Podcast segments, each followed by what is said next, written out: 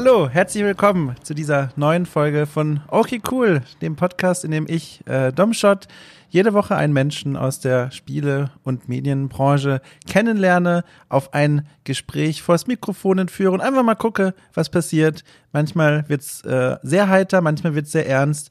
Äh, meistens äh, beides, so wie in dem heutigen Falle. Ich hatte nämlich zu Besuch und zu Gast eine ganz fantastische, faszinierende Persönlichkeit und zwar Bina Bianca, eine Künstlerin, Musikerin, die man durchaus kennen könnte, zum Beispiel von ihren Musikvideos und Tribute-Videos, die ähm, Videospielen gewidmet sind, Dragon Age, Battlefield, ganz unterschiedlichen Spielen.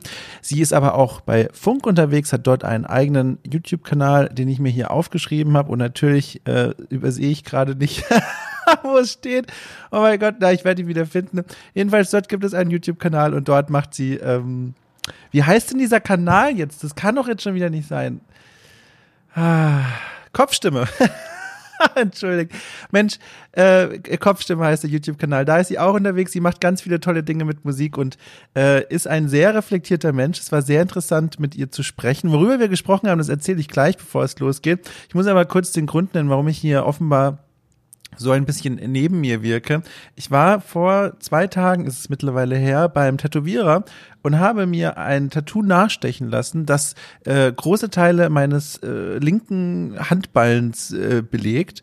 Und davon abgesehen, dass es scheiße weh tat und ich sowieso jetzt nicht der schmerzunempfindlichste Mensch bin, ähm, war das äh, echt dumme Entscheidung, weil ich danach gemerkt habe, als ich dann wieder daheim war, mich nach Hause geschleppt, geschleppt habe, dass ich jetzt nur noch die Hälfte meiner Hände, also eins, eine Hand benutzen kann, weil dieser Handballen wirklich gerade so massiv angeschwollen ist und, und eklig und sipschig und uch, äh, dass ich, was fährt denn da jetzt hier vom Fenster vorbei?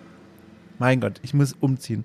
Ähm, dass ich tatsächlich ein bisschen eingeschränkt bin und äh, davon bin ich so ein bisschen mitgenommen, auch im Kopf noch. Irgendwie, das war so eine, so eine Tattoo-Sitzung, die hat mich irgendwie gezeichnet so ein bisschen. Also im wörtlichsten Sinne, aber auch im Übertragenen. Ich bin immer noch so ein bisschen neben mir, obwohl schon zwei Tage her ist. Und das Ganze wird noch komplizierter und schwieriger dadurch, dass ich dieses Tattoo natürlich eincremen muss. Und dazu habe ich so eine, Gott, ich habe das hier, so einen äh, Professional Butter, ähm, keine Ahnung, ist so eine, so eine, so eine grüne Dose oder was. Und das riecht total lecker. Das riecht nach, ähm, na, was riecht es denn? Ich suche mal gerade, steht das irgendwo drauf? Nee, aber es hat so was Fruchtiges. So. Es fühlt sich so ein bisschen, es riecht so ein bisschen nach Urlaub. Das ist wirklich sehr angenehm.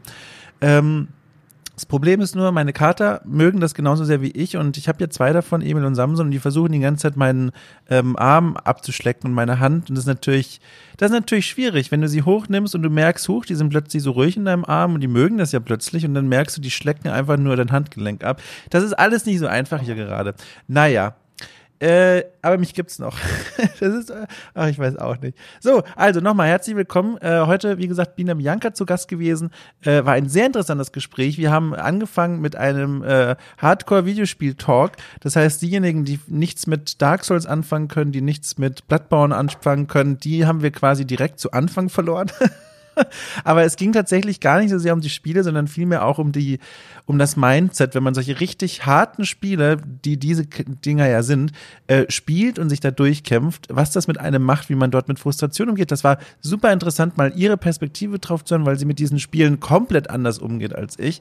Dann haben wir viel gesprochen über Empathie, wir haben gesprochen über Mehrfachbelastung im Alltag, über Dinge, die man so ein bisschen stemmen muss, wenn man einfach viele Projekte hier und dort hat. Das war mal sehr interessant, aus ihrem Alltag ein bisschen was zu hören. Es ging auch um das Nein sagen, auch das war ein großes Thema. Und ja, vieles, vieles mehr. Ich will eigentlich gar nicht so viel verraten. Diese, das ist ja so ein bisschen, ne, auch so eine, so eine Überraschungsbox, in die ihr hier dann jede Woche reinschaut. Und durch mich bekommt ihr schon so einen kleinen Vorgeschmack in dieser kleinen äh, Vorgespräch-Anmoderation. Aber reingucken und die Pralinen essen, das müsst ihr schon noch selbst. Deswegen würde ich sagen, geht's gleich los. Äh, wir hören uns nach dem Gespräch nochmal ganz kurz, weil ich da noch eine Kleinigkeit äh, zu sagen und zu verraten habe. Und äh, dann würde ich sagen, Film ab Tonspur läuft und äh, los.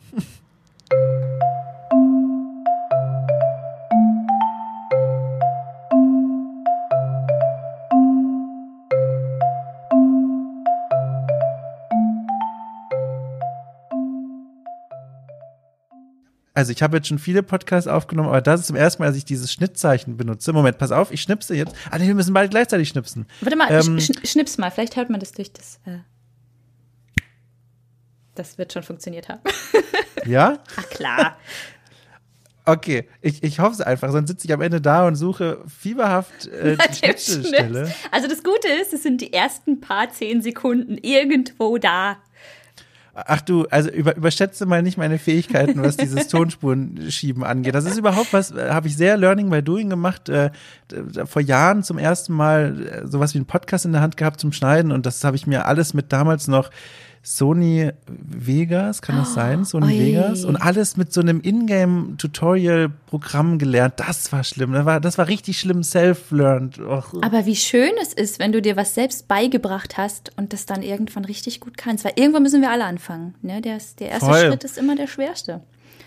Was ist denn das Letzte, was du dir selbst beigebracht hast, wo du sagst, Mensch, das kann ich jetzt auch vielleicht gar nicht unbedingt mal meisterlich, aber ich habe es mir selbst beigebracht und ich beherrsche jetzt irgendwie. Ich habe Bloodborne spielen gelernt. Gilt das? Oh, wirklich? Was heißt gelernt? Also das heißt, du du kannst, du kommst da durch dieses knallharte Spiel gut durch oder oder was bedeutet das? Ja, dass ich, also ich habe ja erst ein bisschen Schiss gehabt, das Mhm. überhaupt anzufangen, weil, you know, Ja, ziemlich schwer.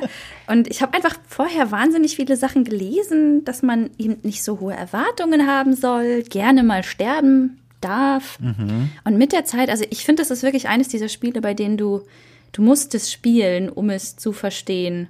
Und irgendwann Ja. kommt der Punkt, da hast du es irgendwie verstanden. Und dann legst Mhm. du den ersten Boss, dann legst du den zweiten, dann probierst du den dritten fünf Trillionen Mal, denkst dir, ich hasse Mhm. dieses Spiel, schaffst ihn, machst weiter. Und dann bist du irgendwann an dem Punkt, an dem ich jetzt bin.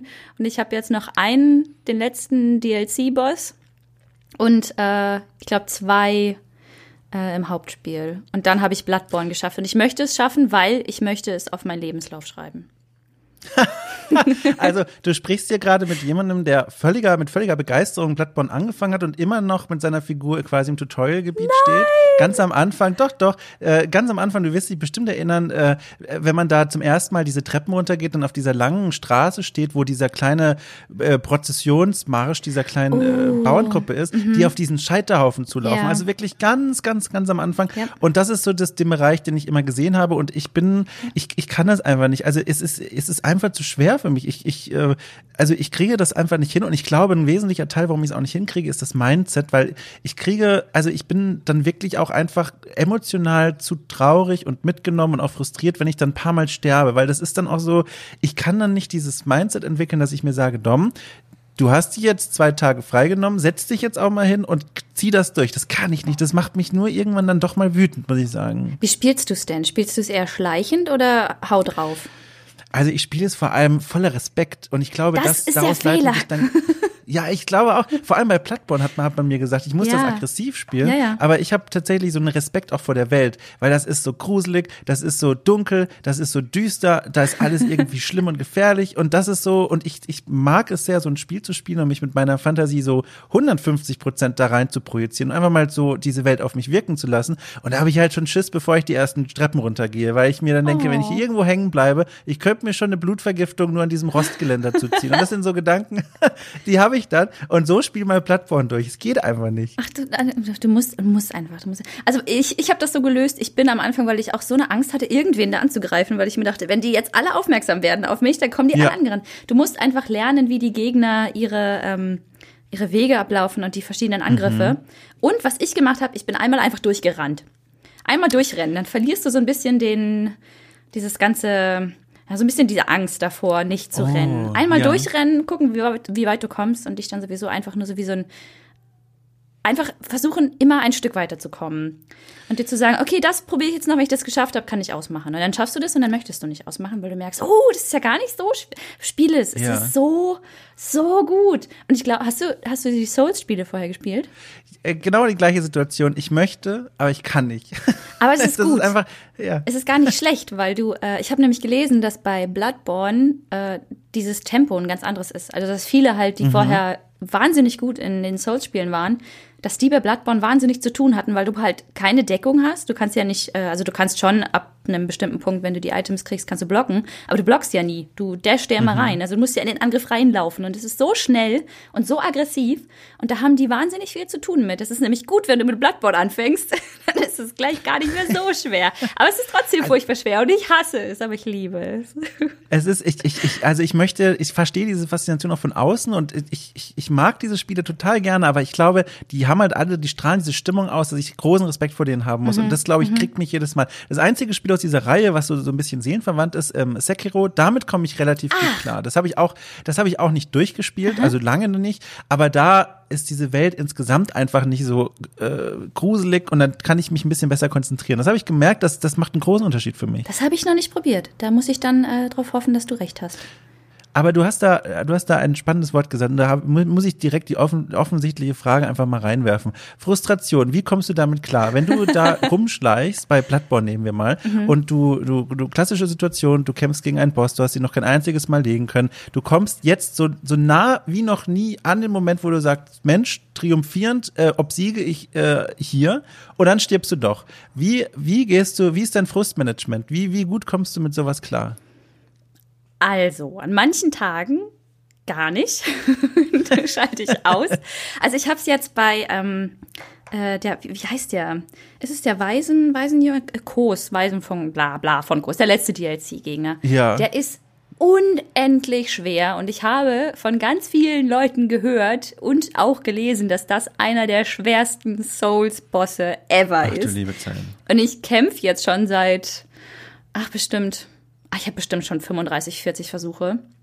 Ja. Und das Ding ist halt, ich habe, wow. ich habe, ja, es ist. Und das Schlimme bei Bloodborne ist, dass du ja im Gegensatz zu den anderen Souls-Spielen, du verlierst ja alle Items, wenn du stirbst. Mhm. Und äh, deshalb ist es wahnsinnig frustrierend, wenn du dann irgendwie keine Blutviolen mehr hast und nichts und dann einfach erstmal farmen musst, äh, bis du es mhm. schaffst. Aber dann denke ich mir jedes Mal, dieses Spiel ist nicht unfair. Das Spiel ist nur wahnsinnig schwer. Und wenn du es nicht schaffst, dann hast du einen Fehler gemacht. Und wenn ich einen Fehler gemacht habe, dann lag es an mir. Und deshalb habe ich bei, äh, bin ich jetzt bei dem Grad dabei, dass ich ohne Blutviolen versuche, erstmal die ganzen Angriffe auszuweichen und dann einfach schaue, wie lange kann ich am Leben bleiben.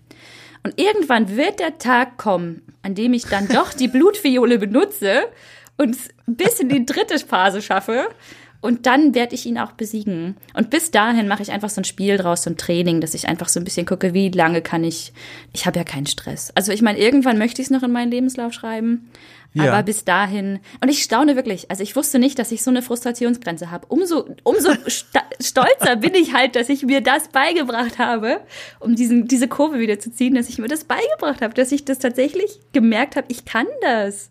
Das hätte ich nie gedacht. Ach das ist ja furchtbar spannend. Das ist ja, da, also kann man ja fast schon so einen küchenpsychologischen äh, ähm, Bumsti rausholen, denn ähm, in der Situation, in der du dann scheinbar bei diesen Boss-Spielen, äh, Boss-Spielen, also in Soul-Spielen dann denkst, Mensch, ich kann dazulernen, ich kann versuchen, da irgendwie zu gucken, wie kann ich das optimieren und irgendwie das hinkriegen, habe ich irgendwie bei mir die Reaktion entdeckt, dass ich mich dann anfange, mit der Situation zu arrangieren. Ich habe bei Sekiro einen Gegner, das ist, ja, keine Ahnung, das ist irgendwie so eine Frau und die wirft irgendwie so Nadelspitzen und, und dann, ach, und die kann fliegen und was weiß ich, ganz furchtbar.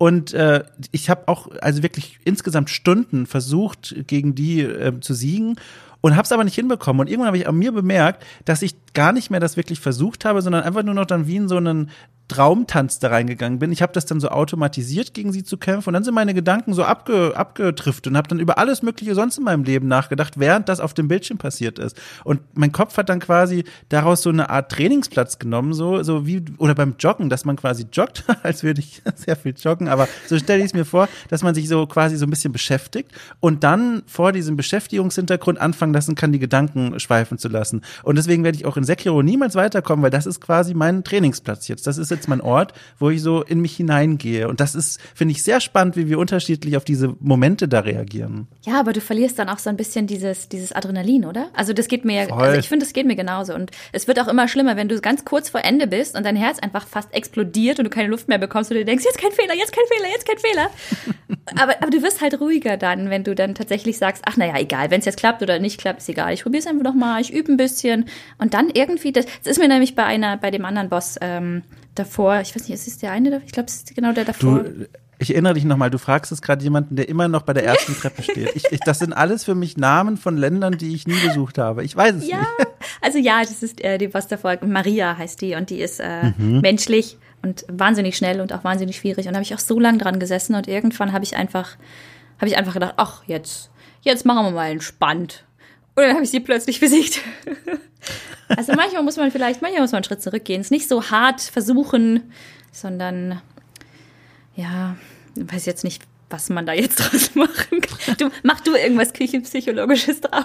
Ich, ich kann was Tolles draus machen, nicht küchenpsychologisch, sondern ich kann eine fantastische Brücke bauen zu mhm. was, was ich dich da, was da wunderbar als Frage einfach dazu passt, was ich dich sowieso fragen wollte. Und zwar, du hast ja, du machst ja super viel Musikkram. Mhm. Und äh, Musikkram ist gar nicht abwertend gemeint, sondern es ist nur ein Sammelbegriff für all die vielen Dinge, die du machst. Das ist so diese riesengroße Klammer auf, Klammer zu. Und darunter, vor allem auch ganz am Anfang, als du auf YouTube damit angefangen hast, sind ja auch gewesen äh, Lied-Hommagen, Tributes mhm. an Spiele Spiele, die du selbst gespielt und, und hast und zu denen du auch eine tiefe Bindung aufgebaut hast. Mhm. Ähm, Habe ich übrigens äh, geguckt, ein, ein Interview mit dir aus dem Jahr 2014, das fand ich ja sehr, das war sehr spannend und interessant, weil es mal anders war, wenn du dich noch erinnern kannst. Da warst du bes zu Besuch bei einem YouTube-Kanal namens Nadelspiel, wo du mit mhm. einer sehr netten älteren Dame gemeinsam gehäkelt hast, war das, glaube ich. Ja.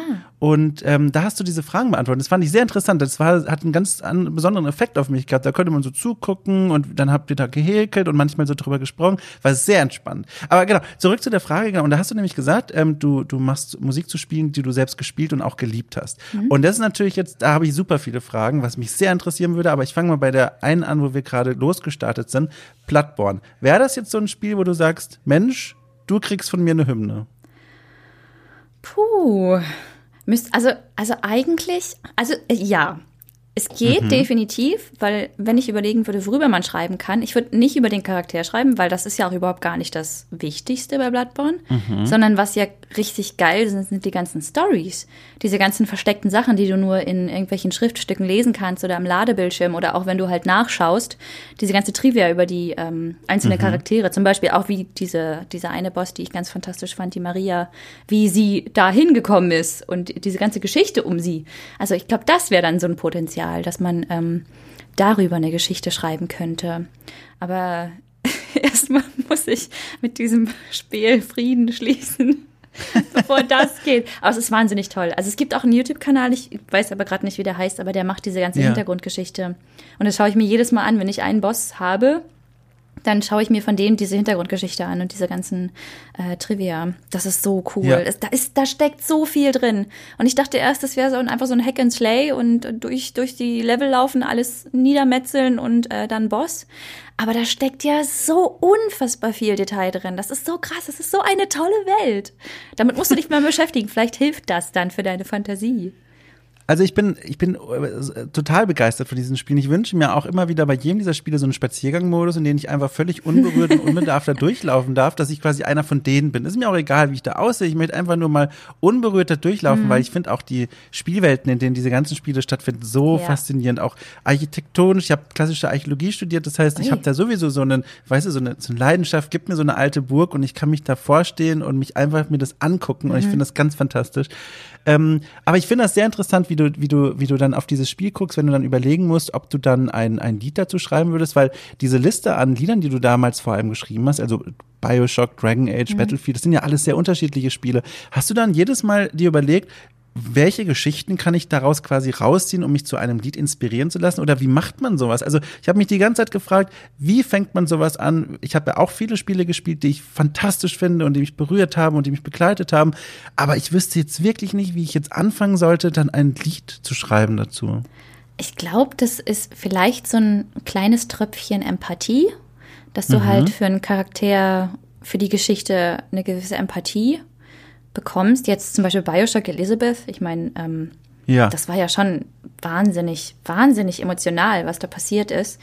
Und ähm, ja, also ich, ich kann tatsächlich gar nicht genau sagen, wie ich das mache wie das funktioniert. Ich bin einfach nur wahnsinnig glücklich, dass es irgendwie funktioniert. Und ich manchmal denke ich mir auch, also ich habe keine Ahnung, wie zum Teufel ich auf sowas gekommen bin und auch so eine Sachen instrumentalisiert habe, weil ich ich habe überhaupt keinen Plan, wenn ich anfange. Also ich habe ja weder irgendwas, ich habe ja auch alles selbst mir beigebracht. Ich habe ja nichts davon mhm. gelernt. Ich habe ich, ich fange weder mit einem Instrumental an und mache dann einen Text. Manchmal ist es der Text und dann kommt ein Instrumental. Manchmal habe ich nur einen Satz. Dann habe ich plötzlich eine ganz ganz tolle Idee und mache innerhalb von von von sechs Stunden einen Song. Manchmal brauche ich dafür für den äh, Titanfall habe ich zum Beispiel knapp zwei Monate gebraucht, bis ich wow. endlich zufrieden war. Und das, also ich, ich, ich bin so dieses Meme, dieses I have no idea what I'm doing. also ich, zu dem Zeitpunkt, als ich mit den Tribute-Songs angefangen habe, hab, war ich aber in einer wahnsinnig, wahnsinnig schönen, tollen Beziehung und hatte absolut mhm. keine Probleme, kein Liebeskummer, nichts, mir ging es gut. Wahnsinn. Mir ist Sowas soll es geben. Ja, es, gibt es. Ich, ich glaube da fest dran. und deshalb hatte ich irgendwie so dieses, dieses Gefühl, hm, ich möchte gerne Musik machen, ich möchte irgendwas über irgendwas schreiben, aber was? Und dann mhm. äh, war ja Dragon Age so dieser Auslöser, weil es äh, das erste Mal war, dass ich so richtig verknallt in einen äh, Charakter war in Alistair. Oh, Alistair oh natürlich. Na klar, ich, na klar, ich, der sympathische Ritter so, Keck. ganz, wie er ganz am Ende zu dir kommt und sagt, ich habe in dieser ganzen, in dieser ganzen Ödnis eine Blume gefunden. Sie war wunderschön und sie erinnerte mich, erinnerte mich an dich und ich will sie dir schenken. Ich, ich weiß noch, dass ich ähm, da hat mein, äh, mein damaliger Freund hat dann eine, eine LAN-Party gemacht, ich und er, und er ja. hat äh, er hat Morrigan aufgegabelt, ich habe Alistair aufgegabelt und ich bin immer ganz aufgeregt in sein Zimmer gerannt und habe gesagt, oh mein Gott, du glaubst nicht, was gerade passiert ist. das war so cool, das war wunderschön. Und dadurch, durch dieses Feeling, habe ich einfach mal einen, ähm, ein Liebeslied geschrieben mhm. für Alistair. Ach, ja, aber er hat mich Ach, nicht, er hat mich nicht geheiratet am Ende. Wir waren zwar verliebt und ich habe gesagt, ich würde gerne eine Prinzessin sein, aber er hat gesagt, hey, du bist keine, keine Mensch, du bist nicht menschlich, du bist halb elf, das geht nicht. Und dann dachte ich mir, ach so, du verdammt. Ich habe mich bei den Dragon Age Spielen hoffnungslos verliebt im dritten Teil in Cassandra. Diese, oh. diese sehr, also auf den ersten Blick sehr kühl, distanziert wirkende Militärfrau, mhm. die dann aber, und ich möchte jetzt nicht zu viel verraten für diejenigen, die sich das noch, äh, die das noch nachholen möchten, kann ich übrigens nur empfehlen, ähm, die dann ganz neue Seiten von sich zeigt. Und äh, ohne jetzt äh, zu sagen, wie genau die aussehen, da war ich schon überrascht. Und da muss ich auch sagen, da habe ich auch vor dem Monitor oder vor dem Fernsehfilm bin ich gesessen und habe tatsächlich so so, leise laut gerufen und so, so, so, ein, so, ein, so ein, wie soll ich das beschreiben? So ein Geräusch des Erstaunens, aber auch der größten Freude. So ein, oh, so in etwa. Und das war, das hat, haben, ja, ja. Und das haben wenige Spiele gemacht mit mir. Mhm. Eins gibt's noch, das war so, hat eine ähnliche Wirkung auf mich gehabt.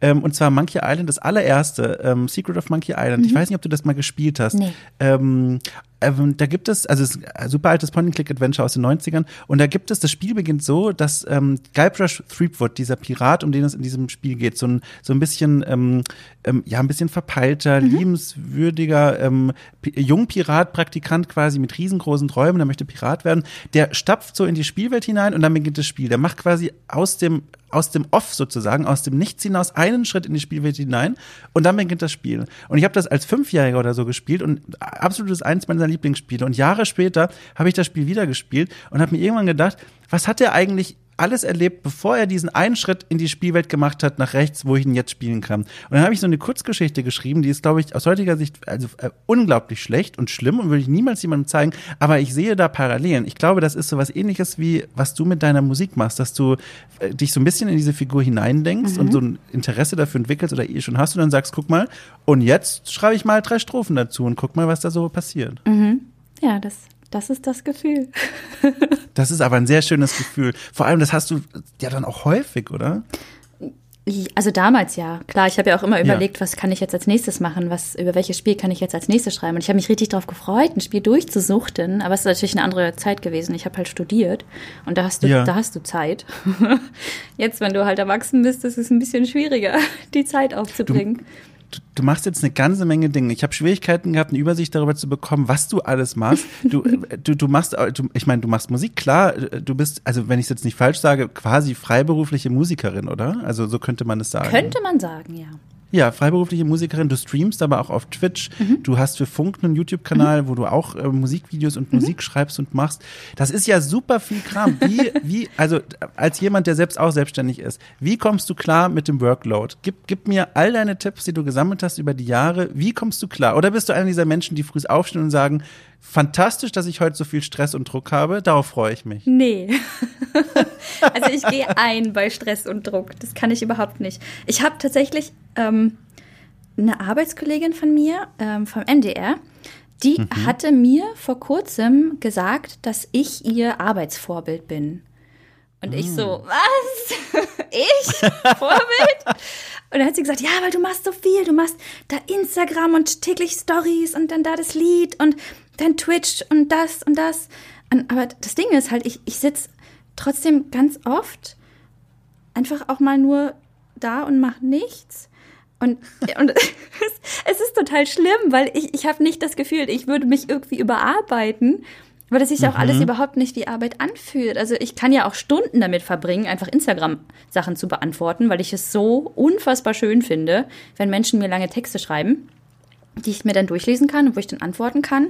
Und ich finde es auch so unfassbar schön, einfach lustigen Content zu machen. Und es macht mir unfassbar viel Spaß, Musik zu machen. Und wenn ich dann mhm. nach der Arbeit streame, dann ist das für mich wie, wie Entspannung einfach ein bisschen connecten, ein bisschen äh, Unterhaltung und ein bisschen Musik machen. Das ist halt alles keine Arbeit. Und ich glaube, das ist der Trick an der Sache.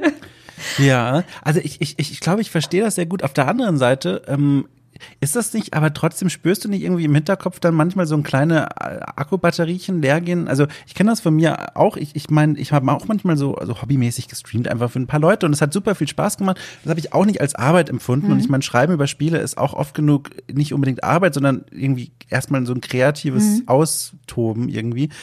Und trotzdem merke ich, wenn ich das eine Weile mache, da irgendwie irgendwas passiert da. Ich werde, mhm. ich werde ein bisschen äh, kaputt davon. Also nicht kaputt jetzt im schlimmsten Sinne, sondern mehr, mhm. ich brauche mal so langsam. Ich bin dieses Auto, das jetzt schon irgendwie, ähm, ich, jetzt ein Autovergleich von jemandem, der sich null mit Autos auskennt. Ich bin dieses Auto, das schon sehr viel gefahren ist mhm. und langsam muss ich mal zur Tankstelle. So mhm. fühlt sich das dann an. Kennst du das gar nicht? Doch, na klar. Also ich ähm, kann zum Beispiel erzählen, ich habe äh, letztes Jahr war ich in einer nicht so angenehmen Beziehung, mhm. äh, in der mir sehr viel schlecht geredet wurde, meine Arbeit nicht als Arbeit gezeigt wurde und ich habe mich dann irgendwie auch wahnsinnig schlecht gefühlt. Und ich habe letztes Jahr äh, bin ich zur Ärztin gegangen, weil ich nur noch müde war und kaputt und fertig und traurig. Und da hat sie gesagt, sie haben eine mittelschwere Depression. Und ich so, mhm. holy shit. Und ähm, das war so der Moment, an dem ich äh, das erste Mal mir gedacht habe, scheiße, irgendwas läuft hier echt schief. Ähm, das Ding ist halt, es hat man vom Arbeitsoutput äh, auf Arbeit nicht gemerkt, weil du musst ja deine Arbeit schaffen.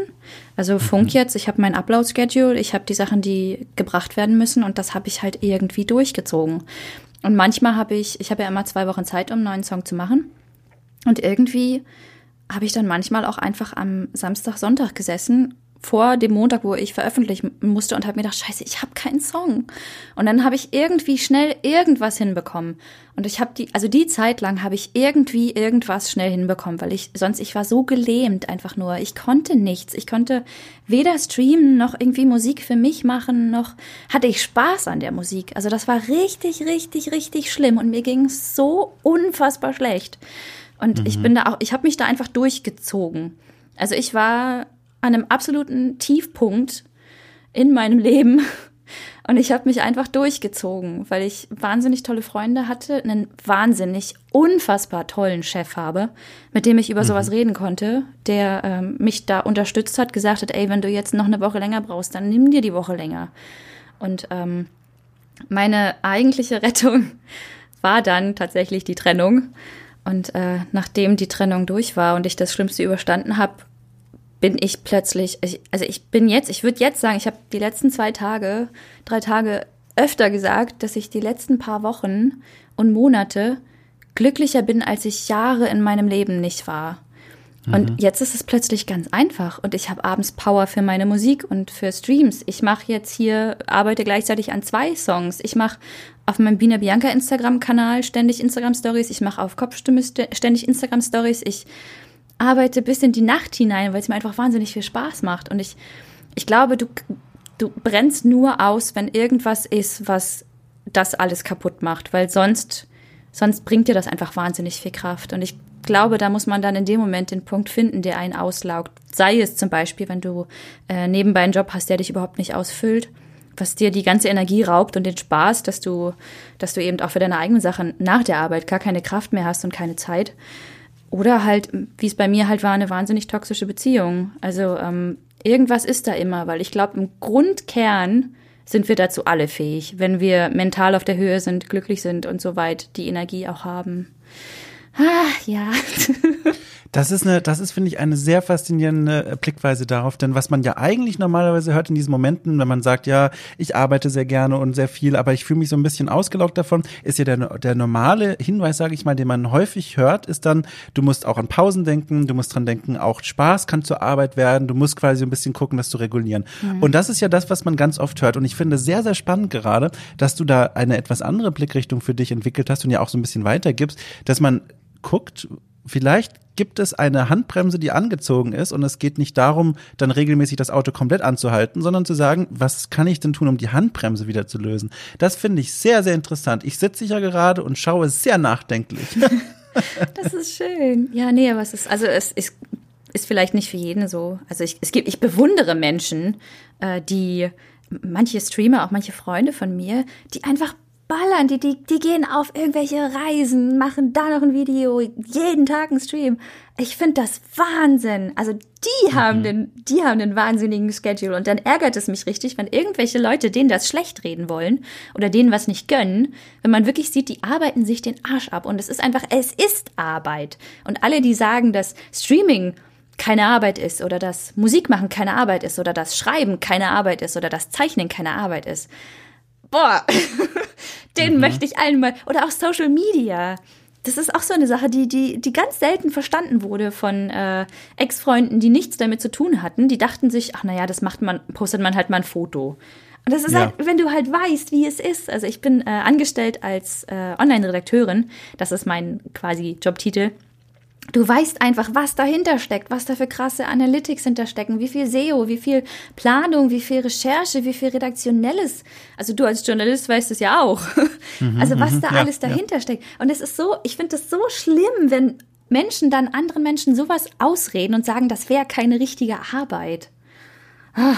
Ja, ja. Das habe ich tatsächlich auch in Redaktion, als ich noch angestellt war, auch mal mitbekommen, dass die Kollegen und Kolleginnen, die in der Social Media Abteilung gearbeitet haben, oft so ein bisschen belächelt wurden, auch von den mhm. oberen Chefetagen, weil es dann hieß, das ist ja im Grunde nur auf Facebook was posten oder so. Mhm. Und da wurde halt lange nicht verstanden, mittlerweile ist es anders, aber lange nicht verstanden, was da für eine Arbeit dahinter steckt, was dahinter für, ein, für, ein, für ein Fachwissen auch stecken muss, um das ja. ordentlich zu machen. Und das ist, das finde ich auch ganz krass. Das finde ich wirklich krass, wie lange das auch unterschätzt wurde und wie du ja auch berichtest, immer wieder auch unterschätzt ja. wird. Genau. Du, du hast vorhin erzählt von dieser, oder vorhin eben gerade von dieser ähm, Episode, in der du ähm, dich dann zurechtfinden musstest mit dieser Diagnose der mittelschweren Depression. Wann hast du denn dann, oder lass mich anders sagen, wie hast du denn dann entschieden zu sagen, okay, ich werde damit jetzt super transparent und spreche damit auch in der Öffentlichkeit? Also worauf ich anspielen möchte, ist, ich habe ähm, hab ein bisschen recherchiert und ich habe von dir einen Tweet gefunden aus dem Januar und da schreibst du, ich zitiere einfach mal, das Schwerste an einem kreativen Beruf ist für mich, dass du dich auch durch Depressionen, Traurigkeit, Migräne oder schwere Tage prügeln musst und kreativ sein musst, wenn dir eigentlich nur danach ist, dich irgendwo zu vergraben. Ich wünschte, kreativ, Kreativität hätte einen Schalter. Mhm. Und das ist ja schon, finde ich, das ist ein sehr, sehr empathischer Tweet und vor allem einer, der das ja sehr öffentlich und sichtbar macht. Hast du da davor gesessen und gedacht so, uiuiui, tippe ich das jetzt und, und schick das raus? Man, man weiß ja, Depression und all das ist eine Volkskrankheit, die immer noch hoch stigmatisiert ist. Mhm. Hast du da gedacht, so was könnte da passieren, wenn ich sowas schreibe? Oder, oder war das für dich gar kein Gedanke, irgendwie zu überlegen, wie könnten die Reaktionen darauf aussehen? Nee, das war für mich tatsächlich gar kein Gedanke. Also ich, ich weiß ja. noch, ich hatte ähm, ein lieber Freund von mir, der Tommy Krapp weiß, der meinte, mhm. ähm, der hatte mich mal gefragt, warum ich das eigentlich tweete. Also ob das, oder er, beziehungsweise er hatte das Gefühl, das wäre so ein, so ein Tagebuch, was ich führe. Und dann habe ich gesagt, mhm. meine Tweets sind eher so Mantra. Also mehr so Sachen, die, die, die erwachsene Biene, die, die über mir schwebt, die Aufpasserin, mir sagt. Also Dinge, die ich mhm. verbalisiere, die ich aufschreibe, die ich äh, mir sage. Ähm, und in dem Moment war es einfach dieses, dieses, ähm, äh, Compassion, also dieses, äh, dass du halt Mitgefühl. So, genau dieses Mitgefühl Oder, ja. für mich, dass, dass es halt, dass es okay ist, dass man, dass man manchmal struggelt und eben auch, dass ähm, ich wahnsinnig viele Leute habe, die mir folgen, die auch darunter leiden und dass ja. ich es noch nie schlimm fand, über meine Gefühle oder auch über psychische Krankheiten zu reden. Im Gegenteil, also ich, äh, sie faszinieren mich leider in Anführungszeichen ziemlich sehr. Also ich analysiere auch wahnsinnig gern und bilde mich wahnsinnig gern weiter. Und deshalb ist das für mich halt nie irgendwie ein Problem gewesen. Aber wenn du jetzt meine Mami fragen würdest, die würde sowas nie schreiben. Also ja, ja, ich weiß das, gut, was du meinst. Die mag das nicht so. Aber ich, ich kriege halt auf sowas wahnsinnig vieles positives Feedback und vor allem kriege ich auch sowas ein Feedback von Menschen, die sagen, danke, dass du zeigst, dass das alles hier nur so eine Fake-Welt ist, beziehungsweise mhm. dass du zeigst, dass du auch menschlich bist. Und das sind für mich die aller, aller, aller, aller schönsten Nachrichten, weil ich nichts schlimmer finde, als einen Menschen aufgrund seiner Social Media Postings und dem Dasein zu beurteilen. Weil das sind, also wenn du mich jetzt fragen würdest, wie viel Bina in diesem ganzen, was ich teile, steckt, das sind zehn Prozent. Also da ist halt mhm. halt noch, das ist die Spitze vom Eisberg. Das ist die lustige, nachdenkliche, Freude verbreitende Spitze vom Eisberg. Also darunter ist ja wahnsinnig viel, was man einfach nicht sieht. Und deshalb finde ich das so schlimm, wenn man, wenn man äh, aufgrund von irgendwelchen Social Media Sachen irgendwie äh, runtergebrochen wird und in eine Schublade gesteckt wird wenn du diese, diese Momente hast, in denen du merkst, ähm, und ich glaube, dass das ist ja so, wenn man das einmal diagnostiziert hat, das ist etwas, was einen, glaube ich, nie wieder so richtig verlässt, ähm, so eine Diagnose wie eine mittelschwere Depression. Wenn du darüber sprechen möchtest, würde mich mal sehr interessieren, weil ich weiß, dass da draußen auch viele Menschen zuhören, die sich denken, okay, ich kenne die Situation von mir und hoffentlich wissen diese Menschen auch, alles, was hier erzählt wird, das mhm. sind höchst individuelle Dinge, die kann man nicht einfach so auf andere übertragen. Aber was ich glaube, ich interessant ist, mal zu fragen, wenn du dann merkst, es gibt wieder einen dieser Tage, wo die Kreativität rausfließt und du, du sitzt da und merkst, mein Gott, diese Gitarre ist wunderschön, aber ich fühle mich gerade danach nicht darauf zu spielen. Ich weiß nicht, ob es das so ist, das musst du mir gleich sagen. aber es gibt diese Tage, ne, da merkt man, heute ist volle Wucht, komplett alles doofe. Mhm. Wie hast du für dich da tolle Wege gefunden, wo du gemerkt hast, das tut dir gut, das sind Dinge, wie, wie du diese Tage einfach so hinter dich bringen kannst, ohne dass sie große, große Lücken hinterlassen oder große Wunden hinterlassen? Okay, also ich kann zum Beispiel ein bisschen TMI, bisschen too much mhm. information. Also äh, ich leide jetzt so unter Depressionen, würde ich sagen, also ich bin jetzt nicht mehr in Therapie, nicht mehr. Das mhm. Einzige, was mich noch ähm, runterreißt, sind diese ganze PMS- und Periodengeschichten.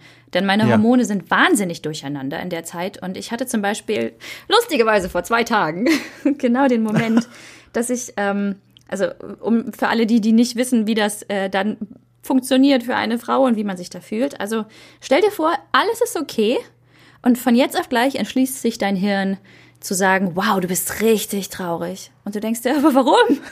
Und es ist alles in Ordnung gewesen. Es ist über, es ist weder irgendwas passiert, noch war irgendwer gemein zu mir, noch habe ich irgendwas gesehen, was mich runtergerissen hat. Hat, ich war einfach wahnsinnig traurig. Und ich konnte nichts und ich war wie gelähmt. Und es war einfach furchtbar und ich war gestresst und genervt. Und dachte ich mir, okay, gut, wir kommen heute nicht mehr weiter. Und dann habe ich mir was richtig, richtig, richtig Leckeres zu essen gemacht. Dann habe ich eine richtig, richtig, richtig angenehme Badewanne genommen mit Spa-Musik und Kerzenschein. Dann habe ich mir einen kleinen Tonic eingegossen mit leckeren Früchten, gefrorenen Früchten. Dann habe ich mich auf die Couch gesetzt, habe eine Folge Community geguckt und habe um 20.30 Uhr beschlossen, ich gehe jetzt ins Bett, der Tag ist vorbei. Also das ist, was ich dann mache, wenn ich merke, es wird echt übel und dass da wieder irgendwelche Stimmen kommen, die mich fertig machen, dann gehe ich 100% auf Self-Care. Dann ist mir alles scheißegal. Dann gibt es keine Arbeit, dann gibt es keine Dinge, die ich machen muss, dann gibt es kein, ich muss jetzt für irgendwen da sein, ich muss jetzt irgendwem zuhören. Dann ist es einfach nur, ich mache jetzt alles das, von dem ich weiß, dass es mich glücklich macht. Aber die Frage ist halt, wenn du wirklich in einer schweren Depression drin steckst, dann gibt es ja leider nicht wirklich viel, was dich glücklich macht. Und ich glaube, du musst dann einfach wirklich ähm, also abgesehen davon, dass man sich Hilfe suchen muss, dass man äh, Therapie braucht, dass man eventuell Medikamente äh, auf Medikamente mhm. zurückgreifen mhm. kann. Ich glaube, man muss einfach in dem Moment diesen Schritt zurückgehen und es akzeptieren, dass es gerade so ist und sich nicht fertig machen, dass man nichts schafft, sondern einfach sagen, hey, ich bin heute aus dem Bett gekommen, ich habe mich heute geduscht, ich habe etwas gegessen, das ist auch mal okay. Das ist okay, dass man auch mal nichts schafft. Und es ist okay, dass ich gerade ein bisschen flach liege. Das Wichtigste ist, dass man irgendwie noch so diesen Teil im Kopf hat, der einem sagt, morgen versuchst du es nochmal. Übermorgen versuchst du es nochmal. Und einfach so, ein, so, ein, so einen kleinen Beschützer, der, der so ein bisschen aufpasst, dass man nicht all die Schuld auf sich schiebt. Denn oftmals, du hast keine Schuld an der Depression. Und Depression ist auch mhm. nur eine Krankheit. Und ähm, man sollte alles tun, dass man dagegen ankämpft und vor allem eben Hilfe suchen. Ich weiß nicht, hast du da auch schon Erfahrungen mit gemacht? Also tatsächlich, ja, ich habe äh, damit auch schon in der Vergangenheit vor allem auch viele Erfahrungen gemacht und es äh, fiel mir lange Zeit schwer, immer mit diesen Momenten wirklich umzugehen, wenn wirklich dann die Welt auf einen herabstürzt. Und das klingt sehr dramatisch, aber in dem Moment fühlt sich das auch so dramatisch mhm. an, zumindest war es bei mir so und sich dann die Frage zu stellen, wie komme ich jetzt eigentlich wieder hier raus? Weil alles, was so in diesen Momenten wie ein, ein, ein, ein Rettungsanker aussah, entpuppte sich als Badewannenente, mhm. die einen nicht besonders gut halten kann, mhm. ähm, weil das alles plötzlich so, so falsch und, und ähm, nicht, nicht nachhaltig hilfreich erscheint. Also ob ich jetzt irgendwie denke, Freunde könnten mir helfen, dann sagt der Kopf natürlich, nein, nein, die, die, die sind nicht wirklich da. Oder dann mhm. denkst du, die Freundin könnte helfen und denkst du, nee, die ist ja vielleicht auch genervt davon. Mhm. Und all diese Dinge versucht ja. der Kopf dann dann einem so auszureden. Und das ist, glaube ich, sehr, sehr schwer, in solchen Momenten den, den Kopf über Wasser zu behalten. Mhm. Das ist, glaube ich, wirklich schwer. Deswegen, was du da sagst, wenn man da die Möglichkeit hat, glaube ich, so irgendwie die Handbremse im Alltag zu ziehen und zu sagen, jetzt nehme ich mich mal raus und konzentriere mich so gut es irgendwie geht nur auf mich. Mhm. Das ist, äh, das ist, glaube ich, schon viel, viel wert, so als Tipp. Äh, es gibt da auch ein paar mittlerweile zum Glück ähm, ein paar Apps, die, die in solchen Momenten tatsächlich helfen können. Da muss man immer sehr vorsichtig sein. Aber es gibt zum Beispiel eine, die habe ich jetzt schon mehrfach in diesem Podcast erwähnt, weil es immer wieder gut passt. Self-Care heißt die. Mhm. die. Das ist eine Sammlung von, von Minispielen, die sich eigentlich nur um Entspannungsübungen drehen. Da geht mhm. es mal darum, ein Regal aus- oder einzuräumen. Da geht es darum, eine Katze, eine virtuelle zu streicheln. Und das sind alles so Dinge, die, die entwickelt wurden von Menschen, die sich auskennen und bei der, die dazu beitragen soll, sich in solchen Situationen so ein bisschen auf irgendwas zu konzentrieren, was nicht mit diesem zusammenstürzenden Gedankenwelt-Ding zusammenhängt. Und das ist tatsächlich was, was mir auch viel geholfen hat. Also wenn man, wenn man da irgendwas als kleinen Tipp nach draußen mitnehmen könnte, ich glaube, sich mal diese App anzusehen, das wäre, glaube ich, ein Anfang. Das werde ich tun. Das klingt wirklich toll. Zu dem, was du da zu deinem Selfcare-Tag gesagt hast, fand ich sehr interessant, weil du hast da was gesagt, was, glaube ich, auch vielen Menschen schwer fällt. Und ich glaube, wenn ich richtig recherchiert habe, dir auch eine Weile schwer fiel. Und zwar Nein zu sagen, wenn andere Menschen sagen, hier, ähm, fantastische Überleitung, ne? Super. ähm, äh, wenn andere Menschen sagen, hier, hör mal bitte mir zu oder hier, ich möchte mal gerne, dass du dich um mich kümmerst, in welcher Form auch immer, da Nein zu sagen. Und ich habe mal, ich bin bei meiner Vorbereitung auf das Gespräch hier über ein Interview oder einen Bericht vom Deutschlandfunk gestoßen gestoßen, in dem mhm. es darum ging, dass man lernt, Nein zu sagen. Und da wurdest du auch mit einem Song zitiert, der tatsächlich auch Nein, glaube ich, einfach nur heißt. Ja.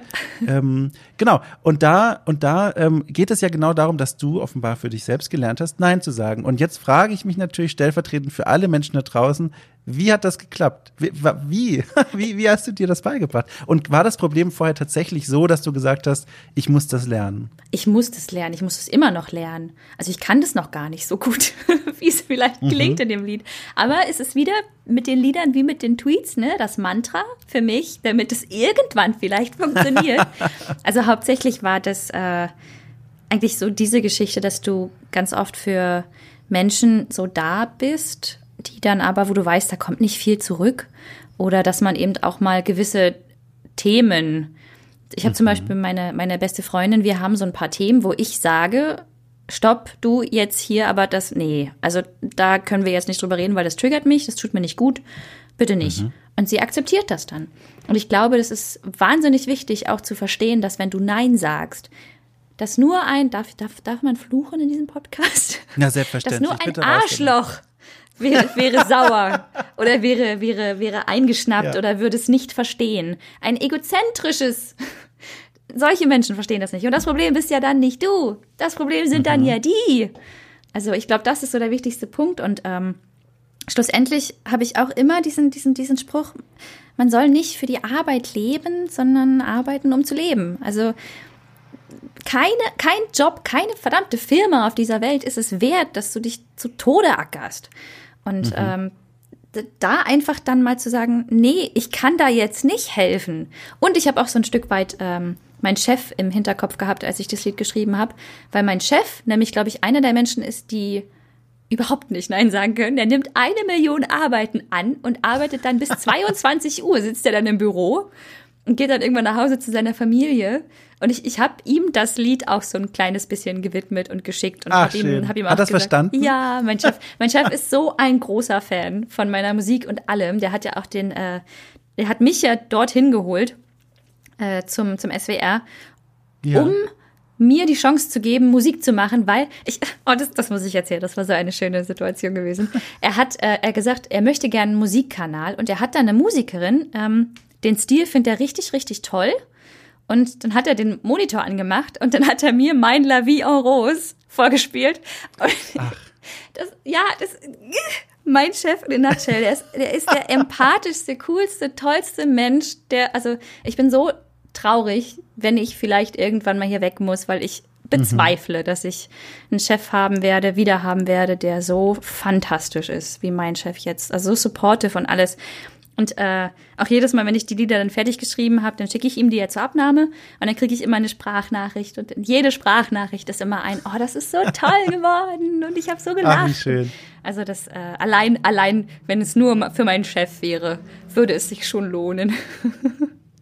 ich glaube, solche Sprachnachrichten, das sind solche, die man sich auch manchmal noch tagelang später immer mal wieder ja. anhört, wenn gerade mal einer dieser doofen Tage ist. Ja. und dann hört man sich da so an. Dann ist man so darüber gebeugt, wie hier irgendwie Gollum über den Ring in der Höhle und, und, und, und, und, hört das einfach nur, ist im ganzen Körper und Geist auf diese Nachricht konzentriert. Die kenne ich auch. Ich habe auch solche, die ein bisschen älter schon sind, mhm. die einfach durch und durch nett und positiv sind. Und da ich so, ja, höre ich doch mal kurz rein und so. Das ist, das, oh, das ist tatsächlich auch eine schöne Idee. So eine Sammlung, ja. so, eine, so, eine, so ein Ordner mit all den positiven, schönen Sprachnachrichten. Wie toll man eigentlich ist, dass man jede Stimme ausblendet, die einem sagt, dass man das nicht wäre.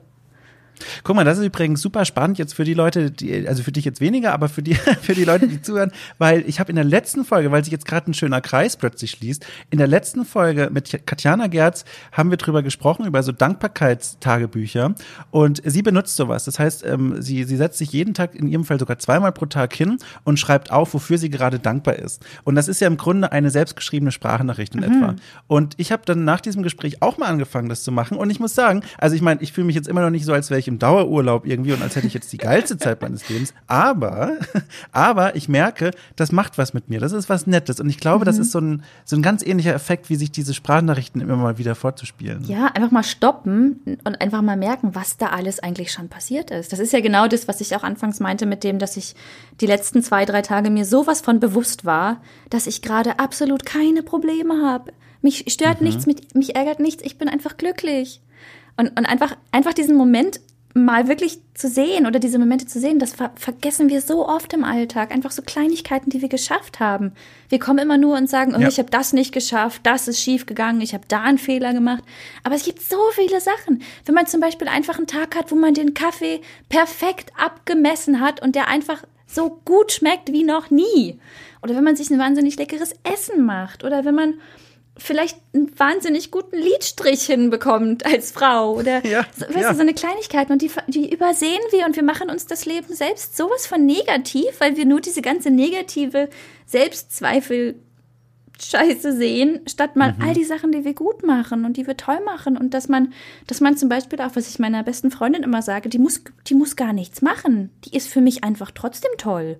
Und sie ja. hat immer das Gefühl, sie muss ganz, ganz viel irgendwie schaffen oder ich denke mir auch ganz, ganz oft, ich muss irgendwie einen Wert haben oder die Leute müssen irgendwie was von mir haben, wo ich mir denke, aber für mich sind meine Freunde doch auch genug, dass sie einfach da sind.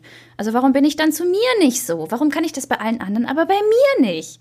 Also ja, das ist ja, wahnsinnig ja. wichtig, da anzuhalten und sich dann wirklich bewusst zu werden, auf was man stolz ist und was man geschafft hat, was schön war am Tag.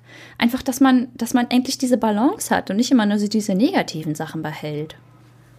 Total. Das ist übrigens auch eine Gedankenübung, die unglaublich schwer ist. Ich habe meine Couch plötzlich auf ganz neue Art und Weise kennengelernt, weil ich jetzt seit einiger Zeit mich auch gezielt auf sie draufsetze, mhm. ohne irgendwie Fernsehen oder, oder Smartphone in der Hand oder so. Oh. Ähm, und einfach nur, weißt du, sitzen. Nichts tun. Einfach mal gucken, Genau, einfach mal gucken, was, was, was rauscht da jetzt eigentlich gerade durch den Kopf und einfach mal mhm. so, so die Angel quasi ins Meer reinhalten im Kopf und mal gucken, was anbeißt und einfach mal schauen, was, was passiert da eigentlich gerade.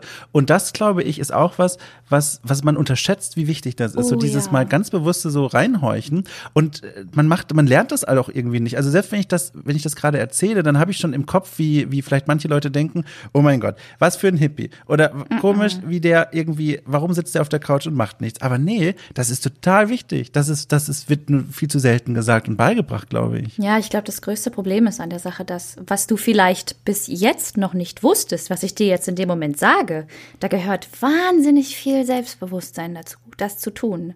Weil du, du begibst dich aktiv in mhm. die Situation, dass du Fehler von dir siehst und aktiv was dran ändern kannst oder, oder einfach, dass du dich kritisierst, dass du siehst, oh, mh, hm, das habe ich vielleicht nicht so toll gemacht und du glaubst nicht, wie vielen Menschen das einfach schwerfällt und wie viele Leute das einfach mhm. verneinen und einfach, einfach überhaupt gar nicht nichts mit sich zu tun haben wollen, weil sie einfach gefühlt wissen, dass sie damit nicht umgehen können. Und das, das ist auch so ein, das ist so ein Satz, den, der hat mir, der hat sich wahnsinnig eingebrannt, dass, dass es für uns so einfach scheint. Also ich für dich fällt's, dir fällt es vielleicht auch wirklich einfach, weil du, weil du gern wächst an dir und weil du dich gern weiterentwickelst und weil du gern ein guter Mensch sein willst. Aber für viele Menschen ist das so schwer, weil die nicht genug Selbstwert und Selbstbewusstsein haben, sich mit ihren Gefühlen und mit ihrem Inneren auseinanderzusetzen. Viele finden das dann auch albern oder glauben, sie müssten nichts an sich ändern, aber das sind zum Beispiel keine Menschen, die ich in meinem Leben will.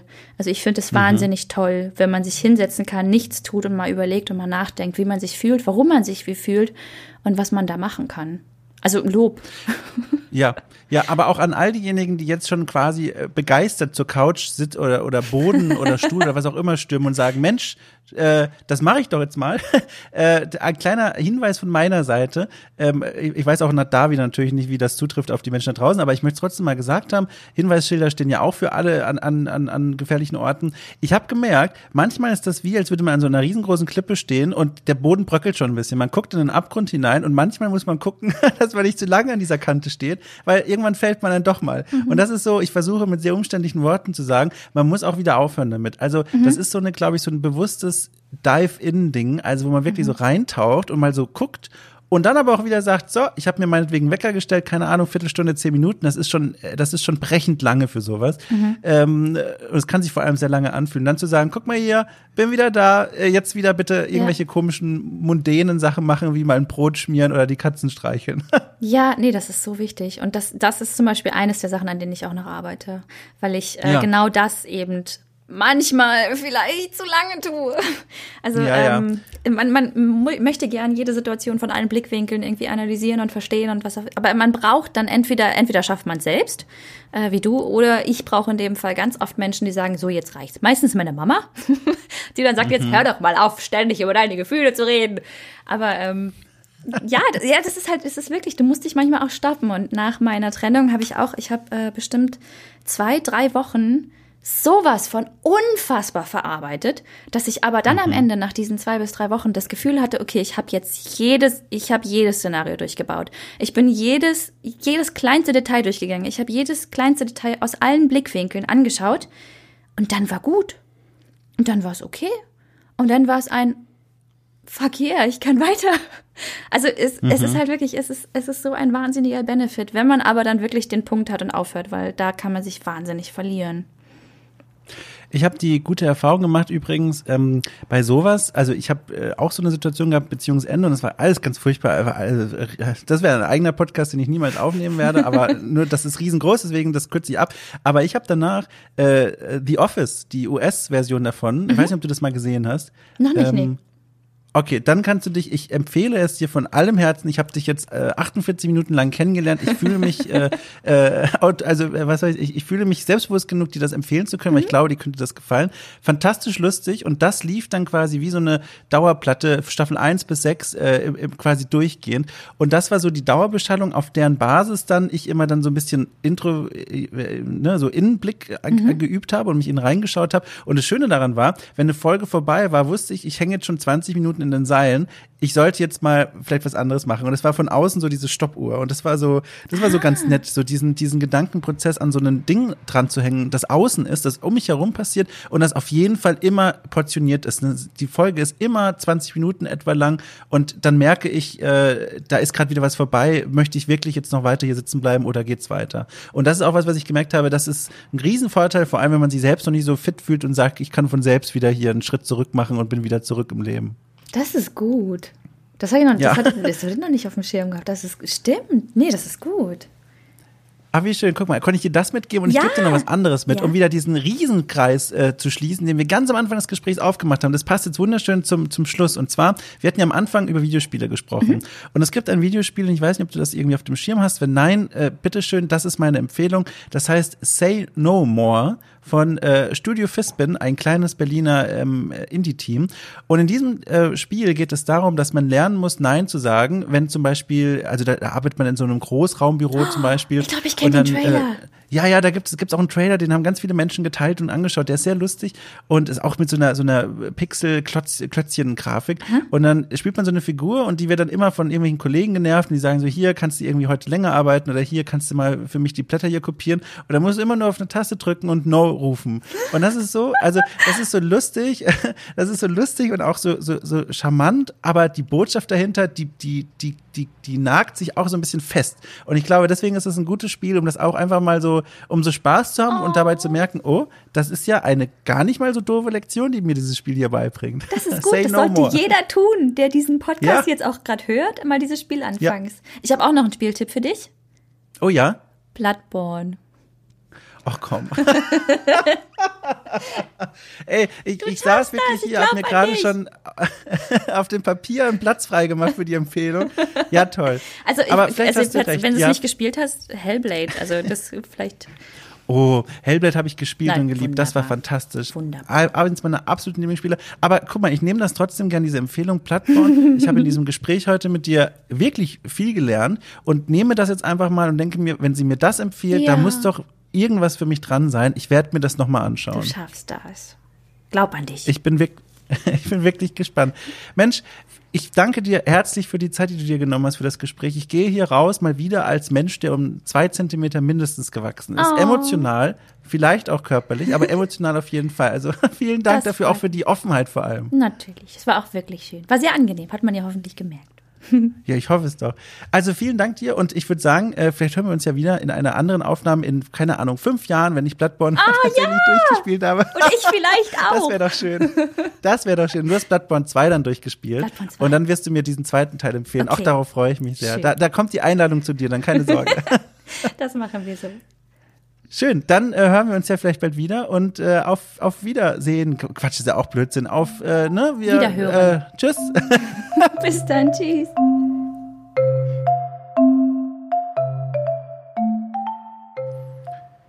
Jawohl, das war's. Ähm, das war mein Gespräch mit Biene Bianca, das mir äh, viel, viel Spaß gemacht hat. Ich hoffe, es hat euch da draußen auch gefallen. Wenn es äh, so war und so ist, dann dürft ihr sehr gerne in den, in den App Store mal reinschauen. Nee, Quatsch, App Store, so ein Blödsinn, in iTunes oder na, da, wo man bei Apple Leute Podcasts hören kann. Da kann man nämlich Podcasts mit Sternen bewerten. Und es geht dieses Gerücht um, dass es durchaus einem Podcast hilft, wenn dort äh, Sterne vergeben werden. Also fünf ist am, am schönsten und, und schmeckt nach Vanille.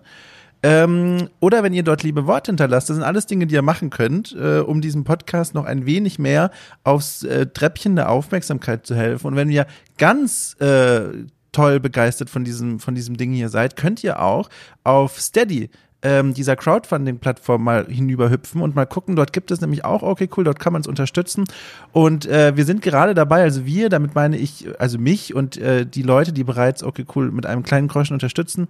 Wir sind dabei, ein zweites Format auf die Beine zu stellen, ein zweites regelmäßiges Podcast-Format. Dafür brauchen wir aber noch ein bisschen äh, und damit meine ich ein bisschen mehr Unterstützung. also guckt euch das gerne mal an. Das ist alles verlinkt in der Folgenbeschreibung. Ich freue mich, aber ich freue mich natürlich auch, wenn ihr einfach nur da sitzt, äh, hier diese mittlerweile zehn Folgen durchbinscht und einfach nur denkt, Mensch, ist doch schön. Es gibt auch, es ist, ist einfach schön. Das ist doch schön. Übrigens, toll, zehnte Folge habe ich mir jetzt aufgehoben, um das mal zu feiern für das Ende des Podcasts. Egal. Vielen Dank. Zehn Folgen. Dom, hast du gut gemacht und äh, ne? Äh, so, wir hören uns bei Folge 11.